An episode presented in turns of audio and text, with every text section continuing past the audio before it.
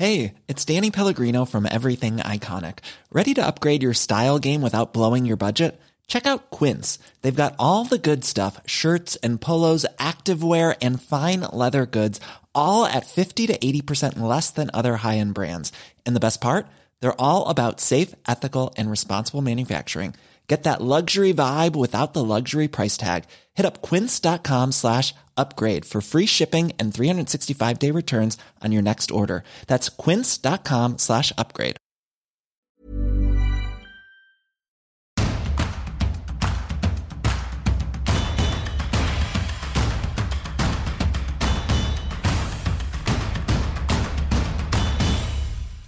Bonjour à tous et bienvenue dans Tour d'Europe. Je suis Cyril Morin, journaliste à Eurosport et ce lundi, l'actualité est encore très chargée. On commencera cette émission avec Philippe Auclair qui nous parlera de la gifle reçue par Manchester United sur le terrain de Liverpool. Cette débâcle fragilise-t-elle Eric Tanag On en parlera avec lui. On ira ensuite en Espagne avec Anna Caro pour nous parler de la bromance Simeone-Griezmann qui reprend de plus belle. Griezmann est-il en train de redevenir le joueur si dominant qu'il fut par le passé? On évoquera le détail avec Anna Caro. On enchaînera ensuite avec les matchs de Ligue des Champions cette semaine et évidemment le choc mercredi Bayern Munich PSG. Kylian Mbappé peut-il tout changer? Elton Mokolo et David Lortolari débattront sur le sujet. Et avec David, on enchaînera sur une équipe qui est en course pour gagner euh, la Bundesliga. C'est Dortmund euh, collé au Bayern Munich qui a dominé Chelsea lors de la manche allée en huitième de finale de Ligue des Champions. Et si Dortmund redevenait une équipe qui gagne dix ans après cette finale fabuleuse face au Bayern Munich. Voilà, vous connaissez le programme. Tour d'Europe est à retrouver sur toutes les plateformes de podcast spécialisées tous les lundis. Euh, il suffit de taper Eurosport FC pour retrouver toutes les émissions euh, d'Eurosport, notamment le FC Stream Team disponible le vendredi. Et vous connaissez la musique. Les meilleurs moments de cette émission sont à retrouver sur eurosport.fr en vidéo. Tour d'Europe, c'est parti. Et on commence donc ce tour d'Europe euh, avec euh, l'Angleterre, Philippe Auclair qui nous rejoint pour évoquer euh, un carnage en règle vu à, à, Anfield. Cette victoire, 7-0 de Liverpool face à Manchester United, c'est la pire défaite de l'histoire de, de, Manchester United, ouais. tout simplement. ma première question, Philippe, elle est toute simple. Que s'est-il passé? Eh bien, personne ne semble pouvoir donner une explication parce qu'en fait, jusqu'à la pause, on a un match qui ressemble à ce à quoi on s'attendait, c'est-à-dire serré, beaucoup, ouais. beaucoup d'engagement, Liverpool qui rentre dans le match avec beaucoup d'intensité, Manchester United qui limite les dégâts mais qui le fait plutôt bien, et puis qui réagit, qui commence à s'imposer dans le jeu, et puis le but de, de Cody Gakpo, bon, qui est une pure merveille avec cette passe d'Andy Robertson, cette passe ouais. au compas, et ce merveilleux finish qu'on qu l'a vu faire avec le PSV déjà pas mal dans le passé, mais c'est sa première fois avec Liverpool. Mais à la mi-temps, on se dit, bon, ça peut être dans un sens comme dans l'autre. Et puis tout d'un coup, en début de seconde période, on a le but du 2-0, et là, Manchester United s'effondre. Et euh, Manchester United s'effondre d'un côté, et de l'autre, Liverpool retrouve une verve qui fait penser à celle de ses meilleurs moments ouais. euh, quand ils ont été champions d'Angleterre, quand ils ont été champions d'Europe.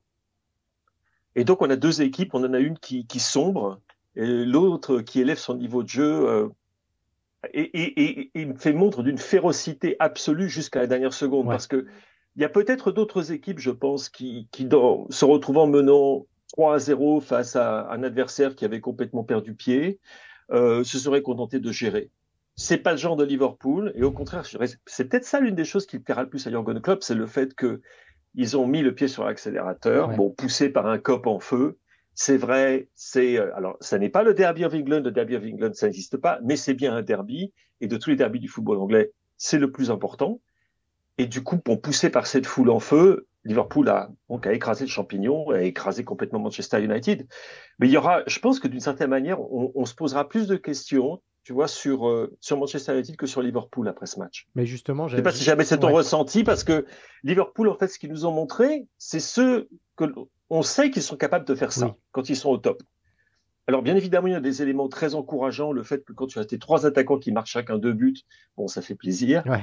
Euh, quand tu vois la façon dont Gakpo grandit de match en match, la façon dont Darwin Nunez, qui est un joueur que j'adore, que j'ai toujours défendu depuis le début, est en train lui aussi de, de montrer ce qu'il sait faire. dans un style qui n'est pas un style habituel. C'est pour ça que les gens sont parfois un petit peu perdus. Ils se disent Oh, mais il est, il est pato, il est maladroit. non, non, non. C'est le style de Darwin Nunez. C'est un rouleau compresseur, c'est un monstre. Euh, je ne sais pas comment le qualifier. Euh, c'est pas, il n'a pas l'élégance d'un Salah, il n'a pas le calme d'un Gakpo, il n'a pas euh, le côté euh, étincelant d'un Luis Diaz, il n'a pas l'astuce de Jota, mais il a des capacités des qualités que aucun autre attaquant dans la ligne d'attaque de Liverpool n'a. Et elle est en train de se mettre en place. Par contre, du côté de Manchester United, c'est point d'interrogation sur point d'interrogation sur point d'interrogation. Alors justement, on a eu l'impression de revoir. Alors c'est d'autant plus surprenant que la dynamique de Manchester United sur les derniers matchs était euh, absolument impressionnante. Euh, mm-hmm. Eric Tanak, tu l'as dit après le match, a été très sévère envers ses joueurs. Je n'ai pas d'explication, c'est une faute professionnelle. Euh, ce match, est-ce que c'est un simple accident de parcours ou est-ce que c'est la preuve que la greffe Tenag qu'on a vantée quand même est encore instable, j'ai envie de dire? Euh, tu vois, j'ai l'impression que c'est une blessure qui est en train de se cicatriser. Tout d'un coup, tu tombes, tu fais un mauvais mouvement, elle se, réouvre. Et, bon, elle va se cicatriser à nouveau, mais ça prendra peut-être un petit peu plus de temps cette fois-ci parce que il est évident que c'est une défaite qui va avoir des conséquences dans le, dans le vestiaire parce qu'il y a des joueurs très franchement et même des, d'anciens joueurs de Manchester United comme euh, Roy Keane, bon, qui généralement, il a pas sa langue dans sa poche, ou Gary Neville, qui est quand même beaucoup plus proche du club aujourd'hui, euh, on parlait de performances honteuses, euh, de performances euh, inexcusables, et on citait des noms. Et le nom, bien évidemment, qui est cité en premier, c'est Bruno Fernandez. Dans la seconde période, très honnêtement, était, en effet, c'est un mot que j'utilise très rarement parce qu'il est très dur et, parce qu'on parle de football, on parle pas de, je veux dire, c'est pas, c'est pas comme quelqu'un, je sais pas, un homme politique qui se garderait les fouilles avec l'argent de, de société ou de, voilà. non, mais sa performance a été honteuse honteuse. Et d'ailleurs, c'était pour moi, c'est extraordinaire qu'il ait terminé le match. Je crois qu'il aurait dû être expulsé. Euh, simulation, euh, vilaine faute. Euh, il frappe, un, il frappe le juge de touche également, en fin de rencontre. Euh, il a complètement explosé. Il était capitaine. En plus. Et il est, et il est sur cette capitaine. Et il y a ce moment absolument extraordinaire euh, à 10 minutes de la fin du temps réglementaire. Euh, c'est je crois, qui a le ballon sur le côté droit et qui lui fait un grand pont, oui, qui le, qui le grille complètement. Et on voit la réaction de Fernandez, c'est pas d'essayer de compenser. Il est là, il lève les bras, il s'arrête de jouer et il fait quasiment signe à son banc qu'il veut être remplacé. Un capitaine. Ouais. C'est inexcusable. Et Tenag, c'est pas le genre d'entraîneur à prendre ce genre de choses à la légère. On a vu la façon dont il a réglé les problèmes avec ses stars, euh, notamment avec Cristiano Ronaldo. Euh, s'il a réglé ça avec Cristiano Ronaldo, c'est pas Bruno Fernandez qui va lui faire peur, même si Fernandez est aussi, parce que ça faut quand même le souligner, un milieu de terrain extrêmement créatif, un, superbe joueur, etc., qui marque, qui fait marquer, qui est un poison et parfois plus qu'un poison pour ses adversaires, etc. Mais ça, ça va laisser des traces. Et, très honnêtement, dans, ce match, quel joueur de, Manchester United a, tenu son rang? Je dirais, à, la limite, David Derrea, qu'est-ce qu'il peut faire? Surtout les buts, il n'est est pas à la faute sur ces buts-là. Euh, Marcus Rashford a essayé deux, trois trucs. Euh, par contre, on voit euh, euh Casemiro, euh, Raphaël Varane, pas trop mal, mais le pauvre Lissandro, par contre, lui, complètement à la rue. Ouais, Luke Shaw, Luke Shaw, on a retrouvé le Luke Shaw des, des grandes heures de José Mourinho, alors qu'il avait lui aussi une, il fait une excellente saison et qu'il a enfin monté en puissance. Et donc toute la question maintenant, c'est de savoir c'est ce qu'on a vu de Manchester United dans les semaines qui viennent de se passer était en fait un emplâtre sur une jambe de bois ou s'il s'agissait de quelque chose de beaucoup plus, il y a quelque chose de plus grave qui, qui se passe. Euh, plutôt, je devrais redire ça. S'il s'agit d'un emplâtre sur une jambe de bois ou si en fait la jambe de bois est en bonne santé. C'est un à peu près, hein, vous m'expliquez ça. Parce que mine de rien, bon, on a vu les performances qu'ils ont alignées euh, en champion d'Angleterre. Ils ont quand même évacué Barcelone. C'est ce que j'allais dire. Son, son bilan à Tenac depuis qu'il est arrivé, c'est quand même euh, assez brillant finalement. Euh, c'est brillant. Euh, et, tu, sais, moi, il y a un truc. Je, repense au match de Brentford où ils se font complètement laminer par Brentford, 4-0 où il prend des décisions très fortes, c'est-à-dire qu'il fait sortir des joueurs à la mi-temps, dont euh, Luke Shaw. Harry Maguire, après ce match-là, on ne le voit plus. Euh, et hier, c'est presque un match, je t'aurais dit, si jamais Harry, Maguire avait été là, peut-être qu'on aurait vu un Manchester United un peu plus présent en seconde période, malgré ses, défauts. qui sont très nombreux. Mais enfin bref. Euh, et donc, il avait eu, il avait immédiatement pris les mesures qui s'imposaient et il avait mis en place un autre Manchester United qui est celui qu'on voit depuis des semaines et des mois. Alors, c'est un Manchester United qui, d'ailleurs, comme euh, Roy Keane euh, le, disait, euh, a parfois eu de la chance, à savoir que quand on voit le dernier match contre West Ham, il concède beaucoup d'occasions, c'est une victoire un petit peu en trompe-l'œil, et ça n'a pas été la seule fois où ça s'est passé comme ça. C'est une équipe qui est encore à la recherche d'un équilibre et qui, à mon avis, a le bon entraîneur pour ce faire.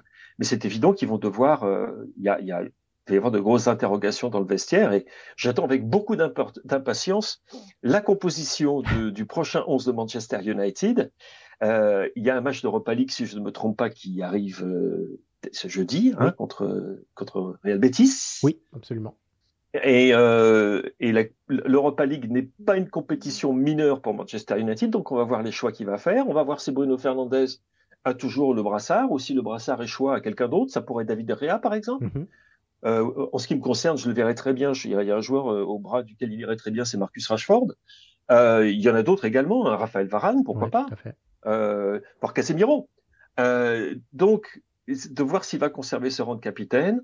Mais connaissant Ten Hag, je ne serais pas surpris s'il y avait un petit peu de mouvement dans ce vestiaire de Manchester United. Et à juste titre, c'était catastrophique. C'est pour ça que, d'une certaine manière, c'est un genre de... Comme tous ces matchs qui, avec des scores fleuves, on ne sait jamais très bien ce qu'ils signifient.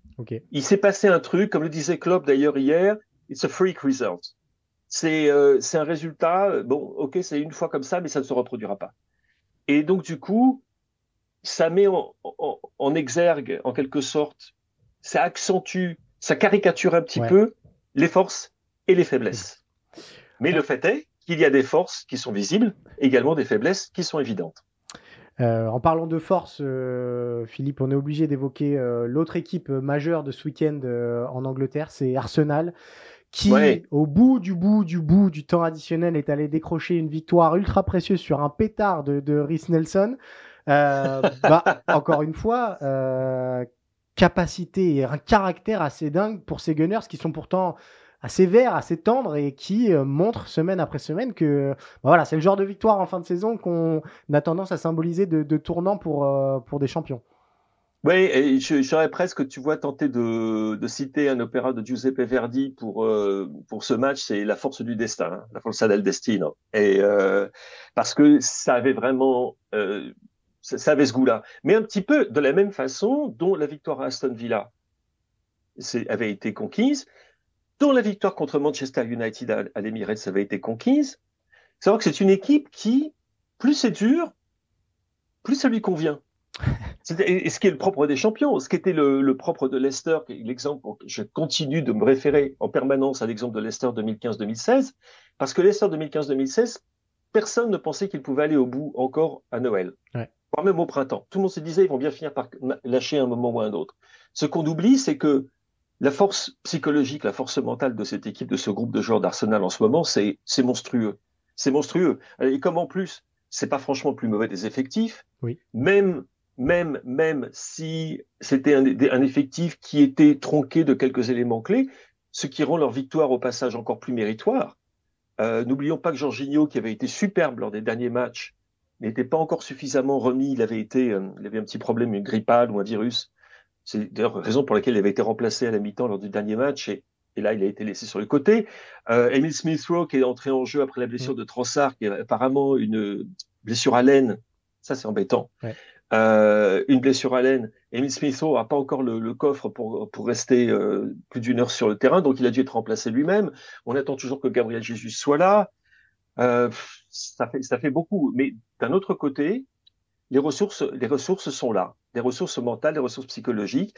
C'est une équipe qui est complètement à l'image de son entraîneur, euh, qui, qui, partage cette espèce d'incroyable optimisme, de, de, confiance en soi, et puis qui en même temps, euh, oui, puis qui trouve des ressources où personne ne s'y attendait. Et voilà, là, 97e minute, euh, qui est-ce qui marque le but et quel but de la victoire? C'est Rhys Nelson, Rhys Nelson qui était parti en prêt euh, aux Pays-Bas où ça n'avait pas vraiment marché. Rhys Nelson qui avait été blessé. Rhys Nelson qui est un, vrai gunner, qui est au club depuis l'âge de 9 ans, qui a été bon d'ailleurs hein, quand on l'a vu, euh, les petits bouts de match qu'il avait livrés les dernières semaines, il avait été bon. Et là, d'entrée de jeu, il a un impact. Et pour Arteta, c'est un, bonus fantastique parce que ça signifie que, OK, on a un problème parce que Leandro Trossard n'est plus là, mais ça veut dire qu'on peut avoir Rhys Nelson sur le côté gauche, on peut mettre Gabi Martinelli dans l'axe, Edine Ketia, Martin Odegaard, Bukayo Saka toujours présent, un des boulonnames, je touche du bois. Euh, et, donc, les, choses continuent de se mettre en place. Alors, prochain rendez-vous, tous les rendez-vous de façon avec Arsenal, ça va être de la corde raide et de l'équilibrisme et du fil de ferrisme jusqu'à la fin de la, saison.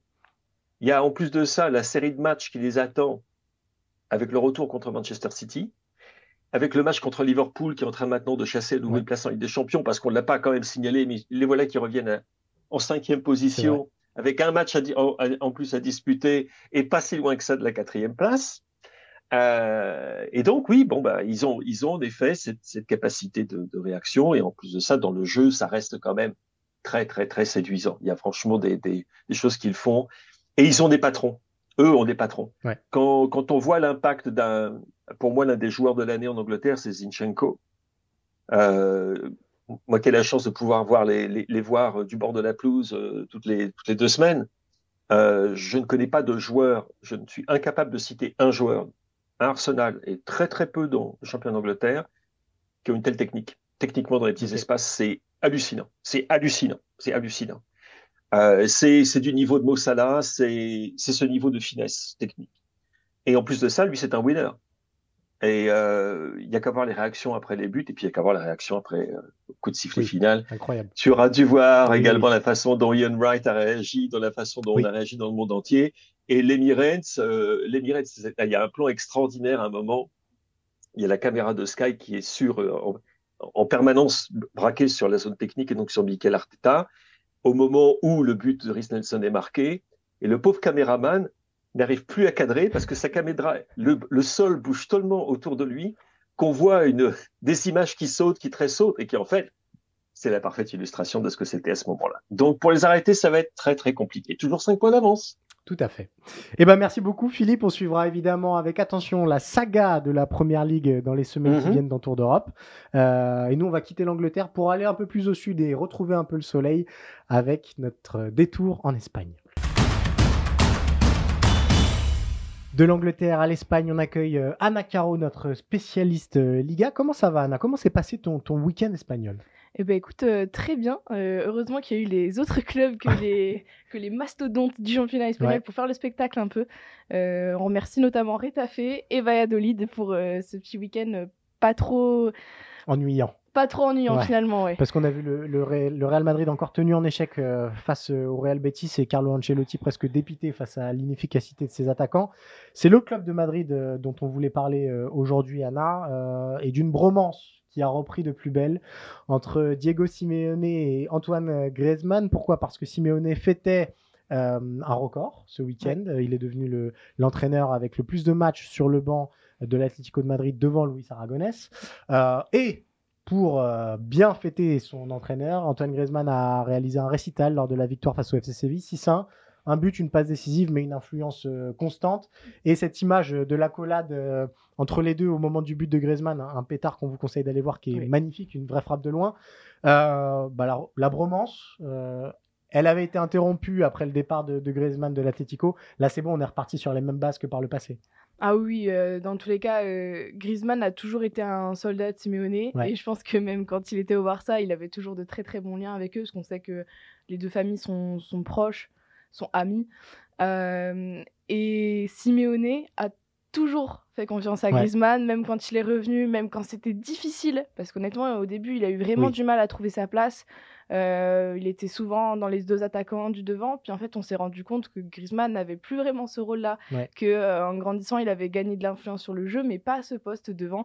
Euh, Simone l'a toujours maintenu quasiment tout le temps dans le 11. Et malgré un début de saison, on se rappelle avec euh, cette règle des 30 minutes, hein, où Griezmann n'avait pas le droit de jouer au-delà en raison d'une clause avec, le Barça, etc. Et finalement, euh, peut-être que ça lui a été bénéfique, parce que peut-être qu'il n'avait pas les jambes à l'époque euh, pour jouer plus de 30 minutes euh, à l'Atleti. vu que chaque fois qu'il rentrait pour les 30 minutes, il donnait son max, il donnait tout. Alors, c'était pas forcément très rentable, on va dire, mais les supporters de l'Atleti, ce qu'ils voyaient, c'est que il essaie sa vie sur le terrain, même pendant 30 minutes. Donc, il n'a jamais perdu le soutien des, des supporters de l'Atleti et maintenant qu'il peut jouer 90 minutes, en fait on se rend compte de tout le rayonnement que peut avoir Griezmann et on retrouve finalement le, le, Griezmann d'avant. Et d'ailleurs euh, il y a As qui est titré euh, Griezmann Bolbio à Griezmann, ça ah veut bah, dire Griezmann, est redevenu le Griezmann. C'est un petit peu la tonalité de, de la phrase de, Diego Simeone qui expliquait aussi que ça a été difficile pour lui de redevenir le vrai Griezmann, mais il a réussi avec du travail, euh, du leadership et de la patience. Euh, alors, ma question, elle va paraître bête, mais euh, c'est quoi le vrai Griezmann en 2023 Est-ce que c'est euh, le second attaquant qu'on a vu brillant en 2016-2018 ou est-ce que c'est plutôt la version qu'on a vue avec les Bleus au Qatar, l'homme à tout bien faire et dont on ne sait pas trop sur quel euh, schéma ou quelle position le mettre sur le terrain. Et, c'est quoi son rôle à l'Atlético de Madrid? Mais Son rôle à l'Atlético, là, c'est vraiment le même que celui qu'on a vu euh, faire euh, en équipe de France. c'est un meneur de jeu, c'est celui qui va être à la dernière passe. D'ailleurs, c'est le meilleur passeur de Liga avec 8 passes décisives. Il va avoir un rôle un peu moins défensif peut-être que celui qu'on a vu avoir euh, en équipe de France. Mais euh, sur chaque action, quasiment des six buts qu'il y a eu contre Séville, à part celui de Carrasco, il est impliqué sur chacun des buts. Donc c'est quand même incroyable, que ce soit à la dernière ou à l'avant-dernière passe. Euh, si on regarde la compile de son match là contre Séville, c'était énormément de bons ballons en profondeur, de ballons lobés euh, pour Memphis, pour, euh, pour Morata ensuite. Donc c'était vraiment toute cette organisation-là. D'ailleurs, euh, quand il est revenu à l'Atleti, Griezmann a décidé de prendre le 8. Alors c'est pas du tout en lien avec son poste de base, c'est pour ses filles parce qu'elles sont toutes nées un 8 avril. Voilà, enfin ses filles et fils d'ailleurs. Euh, mais finalement, c'est presque son poste aujourd'hui. Euh, il est presque numéro 8 euh, et il a ce, ce rôle ouais, vraiment d'organisateur du jeu. Et même si il a marqué effectivement un très très beau but euh, ce week-end. Est-ce que c'est délire, on se souvient de cette période 2016-2018 où il faisait partie euh, du Gotha européen et des meilleurs joueurs euh, d'Espagne? On est revenu à ça aussi. il pourrait prétendre, alors peut-être pas cette saison, mais dans les mois qui viennent, au titre de meilleur joueur de Liga, etc. On est sur cette dynamique-là pour Griezmann? En tout cas, en Espagne, oui, il y a certains, certains éditorialistes qui l'ont déjà nommé comme le meilleur joueur de Liga. Parce que c'est le joueur le plus influent, c'est celui qui, sans qui d'ailleurs le l'Atleti ne peut pas jouer, ne peut pas vivre presque. Euh, aujourd'hui, je pense qu'il n'y a aucun joueur euh, en Liga euh, qui a autant d'impact sur son équipe. Peut-être Vinicius du coup du côté du Real, mais vu qu'en ce moment il est un peu à la traîne, bah évidemment Griezmann profite de profite de ça si on regarde les stats de Griezmann, euh, Griezmann, il est quasiment rendu à une saison en double-double, mm. alors qu'on n'est que début mars. Euh, donc c'est vraiment une très très grosse saison de sa part. Et euh, lui-même d'ailleurs le reconnaît que là, il est sans doute au meilleur moment depuis qu'il est revenu, que ça a été difficile, mais que voilà, aujourd'hui, il est là. Et d'ailleurs, il a dit une très belle phrase sur Simeone. Euh, pour revenir à ce fameux record. Et il a dit c'était une journée importante pour lui, mais du coup c'était aussi une journée importante pour moi. Donc voilà, ça montre toute cette euh, bromance entre les deux hommes et c'était vraiment magnifique. Dernière petite question sur euh, l'Atlético de Madrid en, général et sur Griezmann aussi. On a, on a vu un Memphis de paille auteur d'un doublé. est-ce Sa première titularisation. D'accord. Alors est-ce que ça change quelque chose cette incorporation de paille qui est aussi un petit peu dans ce rôle où il a besoin beaucoup de liberté devant Avec Griezmann, ça, ça colle très bien? Bah, on l'a vu, oui, ça colle très très bien. Ils ont quand même une bonne compréhension du jeu. Euh, enfin, ils, comprennent le jeu de la même façon en tout cas. Alors, est-ce que ça vient du Barça ou pas euh, On saura. On saura sans doute jamais, mais euh, ils se trouvent très très facilement. Et on sent que même si c'est très en confiance dans le vestiaire, d'ailleurs à la fin du match, c'est lui qui est élu homme du match, mais il vient voir Griezmann en zone mixte pour dire c'est toi, qui devrais être l'homme du match. Donc en fait, on, sent qu'il est bien intégré dans le vestiaire, là où au Barça, ça a toujours été compliqué. On le voyait toujours un peu à l'écart sur les images euh, à l'échauffement, dans les vestiaires, etc. Euh, je pense que ça va jouer beaucoup parce que c'est un joueur qui a besoin d'énormément de confiance. Et quand on voit ces deux buts euh, qui marquent ce week-end, mm. on se dit qu'il est plein de confiance, alors que justement, c'était que sa première, sa première titularisation. et c'est surtout, il va amener, il va amener un rôle en attaque un poste en attaque que n'avait pas jusque-là l'Atleti, qu'a tenté d'avoir avec Joao Félix et avec Mateus Cunha avant. Ça n'a pas vraiment fonctionné. Mm. Là, on sent que Memphis, il a davantage ce rôle de soldat que qu'affectionne particulièrement euh, Simeone.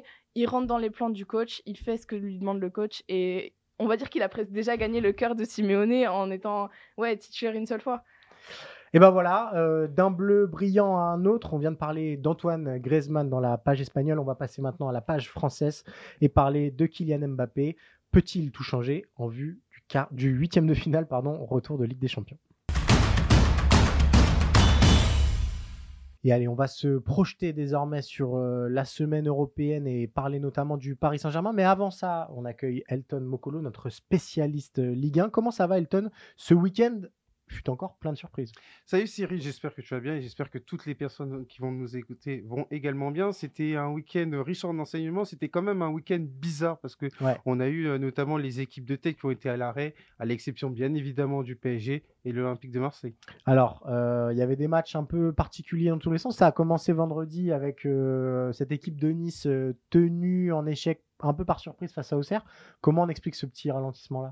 Alors déjà, il faut saluer le fait que Auxerre est sur un regain de forme qui a signalé avec euh, des ajustements qui ont été pertinents sur le mercato hivernal, mmh. avec Radou qui est très important dans les buts, Bassengo au milieu de terrain. Ensuite, pour Nice, on l'attendait un peu parce que autant Nice sur euh, les grands matchs, on l'avait déjà dit euh, la semaine dernière quand on avait fait un focus spécifique, ils sont capables justement de se mettre à la hauteur de l'événement. Et quand tu regardes les matchs face à Ajaccio, ok, ça se, se finit bien pour euh, pour l'OGC Nice, mais à côté de ça, on voit bien que dans le jeu, dans le jeu face, face aux équipes qui vont, euh, qui vont attendre en bloc bas, c'est un peu plus compliqué pour Nice. Là, tu as une configuration de match où tu es mené au score, tu as la blessure de Diop, ensuite tu rates un penalty, tu finis par égaliser par le même Laborde, mais à côté de ça, tu n'arrives pas à mettre ce fameux deuxième but. Donc c'est quand même un rappel qui est très important pour Nice, à savoir que même s'il y a un regain de forme avec Diga, et on l'a dit la semaine dernière de manière très précise, faut pas oublier que Nice a encore des carences à, parfaire, enfin des carences à faire oublier surtout. Il y avait aussi ce derby du Nord, euh, Lens-Lille, euh, et ce match nul un partout qui arrange pas grand monde finalement. Euh, qu'est-ce que tu as pensé de ce, match-là? Ah, Pour le coup, c'est un match nul, très logique, parce que quand on regarde les deux photographies en ce qui concerne les équipes de manière respective, on s'aperçoit que Lens a fourni un match qui est fidèle à ce qu'ils sont capables de faire en ce moment. Ils ont été conquérants, ils ont été dominateurs en première période, mais il y a toujours cette problématique à savoir marquer sa domination. Ils ouvrent le score, mais c'est Fonté qui met un CSC. Et ensuite, Lille, encore une fois, même si on a beaucoup de choses positives à dire sur Lille, force est de constater qu'une nouvelle fois, c'est un match contre la montre parce qu'à chaque fois, ils sont obligés de remonter un score. Et là, pour le coup, ils arrivent à égaliser, ils finissent mieux euh, euh, le match, mais on, a l'impression que du côté de Lille, qu'il va falloir corriger cette euh, incapacité à avoir une première période où justement Lille est supérieur à son adversaire et surtout Lille est devant au score. Dernier petit point avant de parler du main event euh, du week-end et Kylian Mbappé qui est devenu le meilleur buteur du Paris Saint-Germain, c'est l'Olympique de Marseille qui, après sa semaine euh, cauchemardesque, a réussi à enfin s'imposer et Tudor a été presque soulagé euh, dimanche soir. Qu'est-ce que tu as pensé de, l'OM Est-ce que c'est cette version de l'OM avec du caractère et surtout de la filouterie euh, face à Rennes qui permettra, qui a permis euh, d'oublier cette semaine un peu noire. Le football est quand même très particulier, Cyril, parce que si tu veux, il y a 15 jours, tout allait bien pour euh, l'Olympique de Marseille. On s'avançait vers euh, le classique avec beaucoup d'ambition. Il y avait la il y avait le quart de finale de Coupe de France qui était quand même très abordable face à Annecy, qui est milieu de tableau euh, Ligue 2. Il s'est passé ce qui s'est passé. Et on se dit que l'Olympique de Marseille est arrivé touché moralement du côté de Rennes et on a vu une équipe qui a été beaucoup plus craintive qu'à l'accoutumée. Mais on s'aperçoit que dimanche soir, l'Olympique de Marseille fait la, bonne opération du week-end parce que Monaco a fait match nul face à 3, Lens et Lille n'ont pas gagné et Rennes a perdu face à l'Olympique de Marseille. Donc euh, pour moi, c'est une victoire qui est très importante moralement euh, pour l'Olympique de Marseille parce que autant on peut être très critique sur ce qui s'est passé euh, pour l'Olympique de Marseille, mais une nouvelle fois, comme ce qui s'était passé post-Tottenham et l'élimination premier tour de Ligue des Champions, faut quand même saluer la capacité de rebond de ce groupe parce qu'ils se sont imposés quand même sur la pelouse du cinquième de Ligue 1 et donc c'est une victoire qui est très importante. Et là il y a une semaine de repos, enfin une semaine de repos connaissant Tudor non, mais une semaine de repos avant le prochain match qui va faire quand même beaucoup de bien. On en vient donc au gros choc de cette semaine, euh, Elton, et on accueille David Lortolari, notre spécialiste euh, Bundesliga, pour parler euh, bah, du retour, du huitième de finale retour Bayern-Paris Saint-Germain. Comment ça va, David?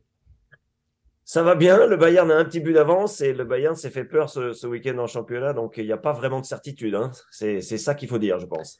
Alors on va, on va en parler longuement. On va d'abord parler d'un homme qui a été au cœur euh, bah, de, de l'actualité ce week-end, encore une fois. Kylian Mbappé, qui est devenu le meilleur buteur de l'histoire du, du, Paris Saint-Germain. On l'avait vu lors de son entrée en jeu euh, à l'aller. Euh, on l'a vu face à l'OM. C'est le joueur le plus important du Paris Saint-Germain. C'est peut-être le meilleur joueur du monde actuellement. Est-ce que Kylian Mbappé peut tout changer, Elton? Ah, C'est sûr que quand on regarde la configuration du match, Kylian Mbappé est pour moi le meilleur joueur des 22 acteurs qui seront présents sur le terrain à l'Alliance Arena. Mais maintenant, on sait très bien que le football a une complexité particulière ça reste un sport collectif. Et à côté de ça, le Bayern, d'ailleurs, euh, je vais parler sous contrôle de David, arrive en se disant oui, c'est Kylian Mbappé, mais on a quand même des arguments à faire valoir et à juste titre. Mais par rapport à ça, c'est vrai que le PSG, depuis trois semaines, a gagné en confiance, précisément parce qu'il y a un Kylian Mbappé qui est déjà de retour et qui est surtout très performant. Ouais. On, a vu, euh, David, les, déclats de, de, Thomas Müller qui a expliqué que Grosso modo, oui, Kylian Mbappé avait changé beaucoup de choses à l'aller, mais qu'il fallait pas en faire tout un fromage. Euh, il ne faut pas en faire trop et le voir plus beau qu'il ne l'a été réellement. Euh, c'est quoi la tonalité en Allemagne autour du cas Mbappé ces, dernières heures et ces dernières semaines? Est-ce que c'est euh, le principal motif de crainte en vue d'un match retour qui est pourtant, enfin voilà, le, le Bayern est en balotage favorable?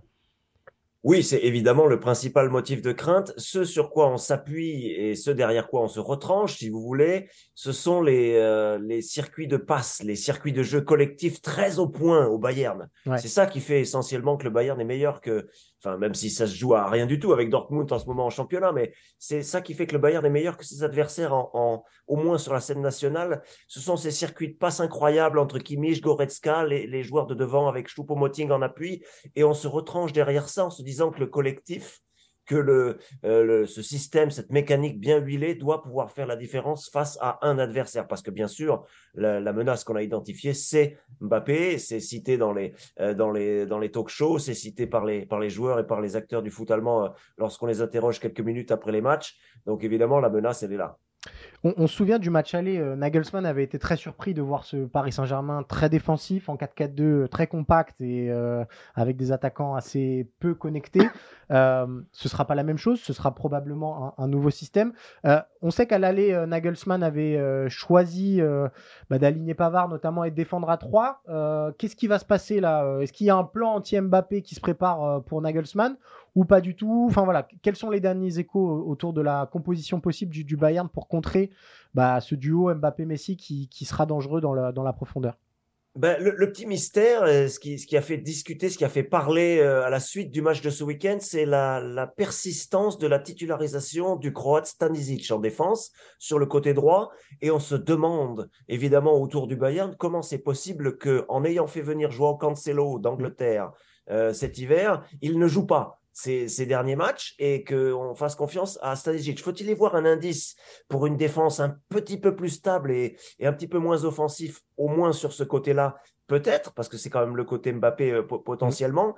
Pour le reste, euh, Nagelsmann a quand même insisté ces derniers temps sur une défense à 4 avec euh, Pavard, Delirte ou ça sera la préférence évidemment ou pas Mécano de Lirt, puisque Pavard de toute façon ne sera pas là, et, euh, et euh, Alfonso Davis de toute façon côté gauche. Je pense qu'il est en train de retrouver son bon niveau, donc de ce côté, ça, la question ne se pose pas. C'est un petit peu ce mystère-là qui fait, qui fait penser que euh, Nagelsmann va quand même essayer de s'adapter un petit peu à l'adversité sur ce match-là et pas forcément se jeter non plus à l'offensive, même si bien sûr on sera à Munich. Elton, on, a vu sur ces dernières sorties euh, le PSG privé de Neymar qui finalement a retrouvé une certaine cohérence collective, notamment face à l'OM. Euh, pareil, là, il faut s'attendre euh, à un schéma à trois défenseurs du côté du Paris Saint-Germain et à bah, cette équipe qui tourne vraiment très très bien quand c'est Messi et Mbappé devant, avec les pistons que sont Hakimi et Nuno Mendes qui dévorent les espaces. C'est l'enseignement pour moi des trois dernières semaines euh, par rapport au match aller face au Bayern, parce mm. qu'on a l'impression qu'à l'échelle du football, trois semaines, c'est une éternité.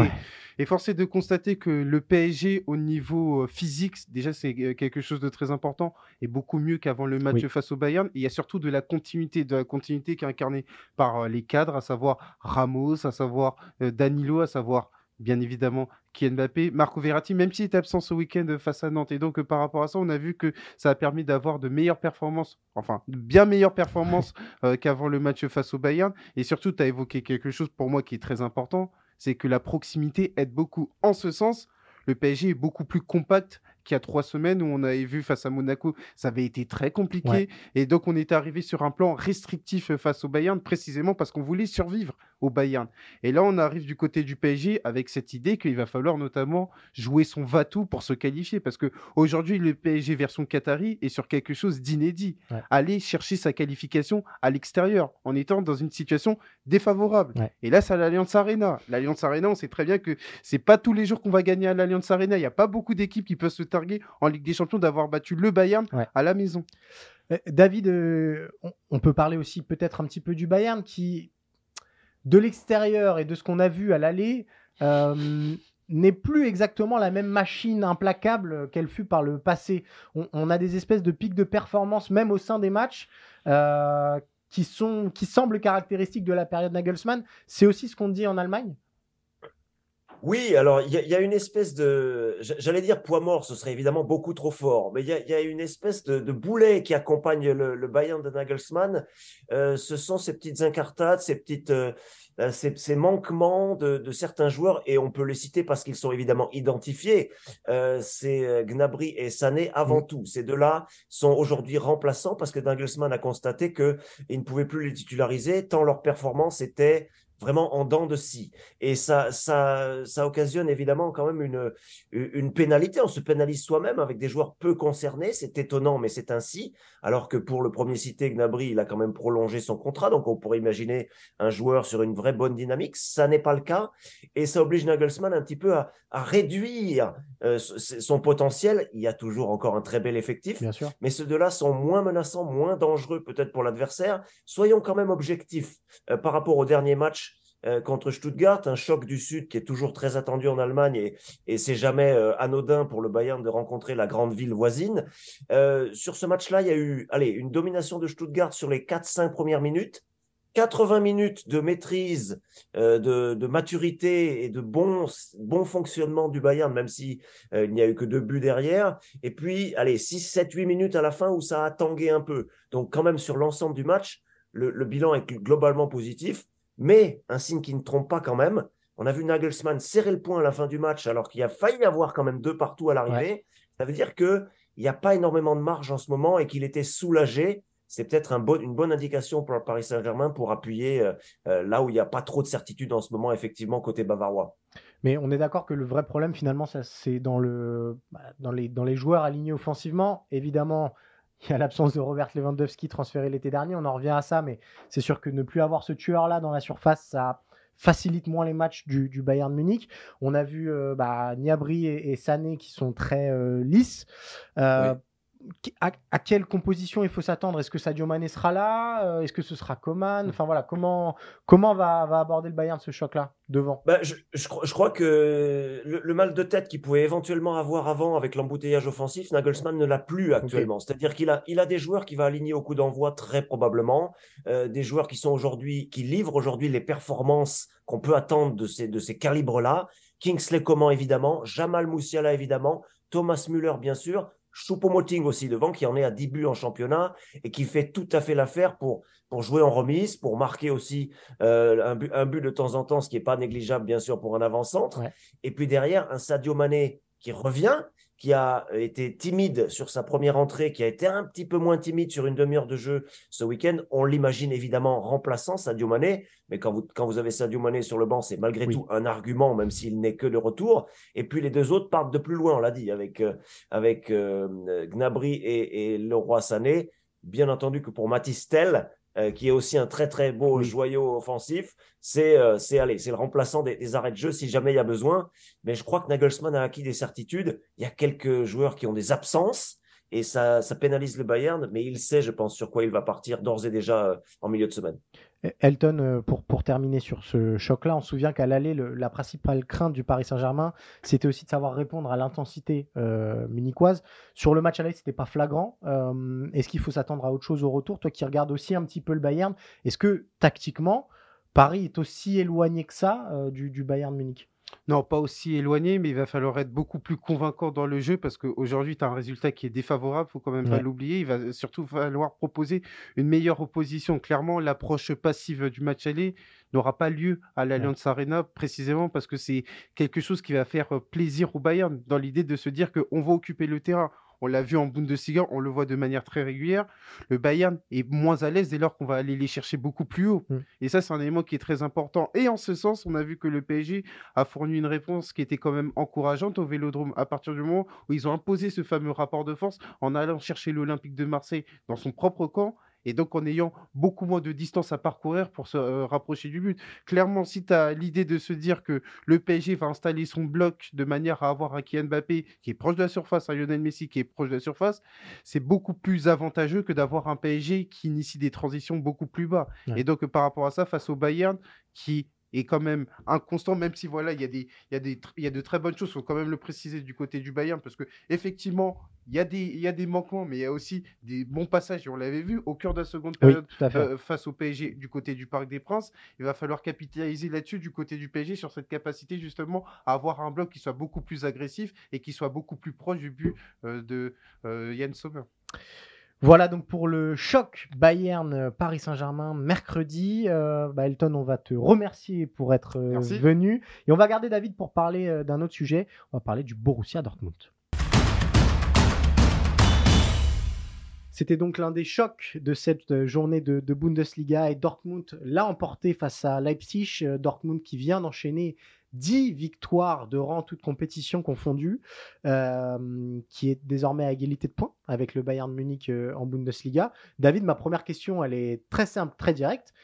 Dortmund peut-il redevenir une équipe qui gagne? Ouais, ça semble très très loin le moment où Dortmund, euh, en fin d'année 2022, perdait dans les arrêts de jeu contre le Werder Bremen chez lui, 3-2. et on n'est plus du tout dans cette ère-là. Euh, toute cette constance qu'on appelait de nos voeux, que les gens voudraient euh, voir euh, en Allemagne parce que ça permet d'avoir le, duel avec le Bayern et c'est ce qu'on attend, du suspense bien sûr, et de retour. Et de retour, il y a évidemment des acteurs, on peut les citer, qui sont essentiels là-dedans, mais oui, Dortmund a retrouvé une dynamique. Euh, on a retrouvé un Dortmund euh, qui a en plus le petit brin de chance qu'il faut, Quenchen-Glück, comme on dit en, allemand. On l'a vu contre, dans ce match contre Leipzig où, euh, où il a fallu deux, deux, arrêts un petit peu miraculeux en fin de, fin de match pour préserver cette victoire. On a l'impression que la dynamique est accompagnée d'un petit peu de chance, la chance qu'il faut pour, pour réussir de grandes choses. Oui, Dortmund est de retour sur la scène nationale à égalité de points avec le Bayern. La différence de but évidemment très négative, mais pour le reste, tout va bien. On, a vu aussi cette équipe de Dortmund euh, s'imposer euh, lors du match aller face à Chelsea en huitième de finale euh, de Ligue des Champions. ça fait dix ans que Dortmund avait réussi à atteindre la finale de Ligue des Champions face au Bayern. En dix ans, le palmarès bah, est resté presque vierge, on a envie de dire. Alors, il y, a évidemment des Coupes d'Allemagne avec, avec ces titres en 2017 et 2021, il y a des Super Coupes, mais il y a surtout cette litanie de titres de vice-champion d'Allemagne. Est-ce que Dortmund est plus une équipe qui est taillée pour enquiquiner jusqu'au bout euh, le Bayern Munich en, Bundesliga, ou plutôt une équipe de coupe euh, à même de faire un vrai parcours euh, en Ligue des Champions? Je penche plutôt pour la première option parce que le, championnat est, à sa mesure. On l'a vu avec cette victoire importante, difficile à l'extérieur en Saxe contre Leipzig. ce 2-1 va, peser lourd évidemment mm. à l'arrivée parce que Dortmund en plus s'est donné un, confort par rapport aux équipes qui le suivent, dont Leipzig, dont Francfort et quelques autres. Euh, et, en Ligue des Champions, c'est encore très très tôt pour dire voilà, on a retrouvé une stature. Il y a évidemment des acteurs essentiels. Le premier qu'il faut citer, Cyril, c'est Julian Brandt, parce que Julian Brandt, merveilleux petit joueur de Leverkusen, intéressant en, équipe nationale aussi, était tout sauf constant et n'arrivait pas à, à, réussir 2, 3, 4 matchs d'affilée à haut niveau. Aujourd'hui, c'est un joueur essentiel à la fluidité de Dortmund. Avec lui, il y a évidemment l'excellentissime Jude Bellingham, l'anglais, qui, euh, qui, qui, va quitter la, la, roue un jour ou l'autre, mais qui aujourd'hui rend des services incroyables à, à, cette équipe de Dortmund. Un gardien de très haut niveau, qui est probablement le meilleur gardien en Allemagne actuellement, Gregor Kobel, qui sauve davantage de situations que chez le grand adversaire du Bayern, où Jan Sommer n'a pas encore pu démontrer qu'il était décisif. Et ça fait déjà voilà trois noms très très importants. Marco Reus, le capitaine qui a repris aussi un petit peu les rênes et qui semble vivre une espèce de un, été indien. On lui souhaite de, de, continuer sur cette lancée. Donc, c'est plus sur le championnat où l'adversité est peut-être un petit peu plus raisonnable qu'en Ligue des Champions qu'il faut s'attendre à, à avoir des espoirs. Bien sûr, bien sûr, il y a un derby qui arrive, le derby de la Roure contre Schalke le week-end prochain. Et peut-être que s'il y avait un faux pas de, Dortmund à cette occasion-là, on reverrait nos, euh, euh, nos, plans et nos, nos révélations. Mais voilà, Dortmund est dans une dynamique que personne ne peut suivre actuellement en Bundesliga. Depuis début 2023, c'est l'équipe vraiment impossible à battre. Dernière petite question sur le projet Dortmund, puisque finalement, depuis 10 ans, on est face à un club qui est habitué à hum, faire grandir des cracks et à les revendre au prix d'or. L'exemple le plus récent, c'est évidemment Erling Haaland, mais on va avoir Jude Bellingham euh, l'été prochain, si tout va bien pour, pour lui.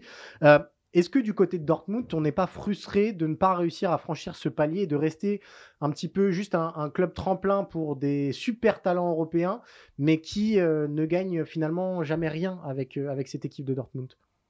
Oui, c'est quand même toujours la grande question et les, supporters sont en train toujours de flotter entre deux sensations. La première sensation, c'est nous sommes un club de, de tradition, nous savons respecter nos, notre passé, nos valeurs, nos, les gens qui nous ont donné euh, du bonheur, qui nous ont donné des titres d'un côté, et puis de l'autre, effectivement, cette espèce de flow, cette espèce de flux continu. Mm. On, a, on a cité Haaland, on pourrait citer Pulisic et plein d'autres, Jadon Sancho, bien sûr, euh, qui passent qui sont là dans une étape, Aubameyang aussi par exemple, allez, en, voici un autre, ben, bien sûr. Et, euh, et Dortmund, c'est un petit peu aussi une réponse par rapport à, à ce qu'on disait sur une équipe de, de, de, bon standing en Allemagne ou de bon standing en Europe. Euh, Peut-être que pour s'assurer un avenir plus radieux encore sur la scène européenne, il faudrait une continuité à 3, 4 ou 5 saisons. Et c'est difficile actuellement à Dortmund, qui reste malgré tout dans une espèce de logique de, de business compréhensible aussi par rapport, au, par rapport à l'écosystème européen et par rapport à la première ligue qui aspire souvent ces, grands talents. Donc on est un petit peu entre les deux. Et je pense qu'effectivement, si on questionne les supporters, on aimerait bien pouvoir ralentir un petit peu le rythme et, avoir le droit à, des, à des Jude Bellingham pendant 3, 4, 5 saisons. On aimerait bien le garder quelques mois de plus, ça, ça ne sont que quelques mois. Et ça veut bien dire un petit peu l'instabilité sur laquelle est malheureusement assise euh, Dortmund. Et ben voilà, on suivra avec attention Dortmund euh, face à Chelsea euh, mardi et les résultats européens des clubs allemands sur ces huitièmes de finale retour parce que en vue de l'Euro et tu m'en parlais juste avant David, ce sera prépondérant. C'est la fin de ce Tour d'Europe. Merci pour votre fidélité comme souvent euh, et comme toujours même, les meilleurs moments de cette émission sont à retrouver en vidéo sur eurosport.fr. Et sinon, abonnez-vous à ce podcast et à Eurosport FC pour recevoir tous les podcasts euh, football d'Eurosport. Euh, ben, je vous dis à la semaine prochaine. D'ici là, portez-vous bien et suivez le football européen.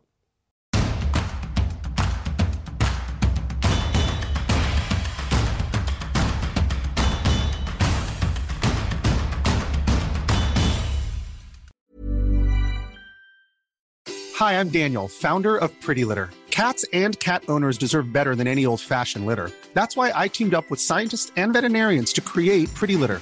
Its innovative crystal formula has superior odor control and weighs up to 80% less than clay litter. Pretty Litter even monitors health by changing colors to help detect early signs of potential illness. It's the world's smartest kitty litter. Go to prettylitter.com and use code ACAST for 20% off your first order and a free cat toy. Terms and conditions apply. See site for details.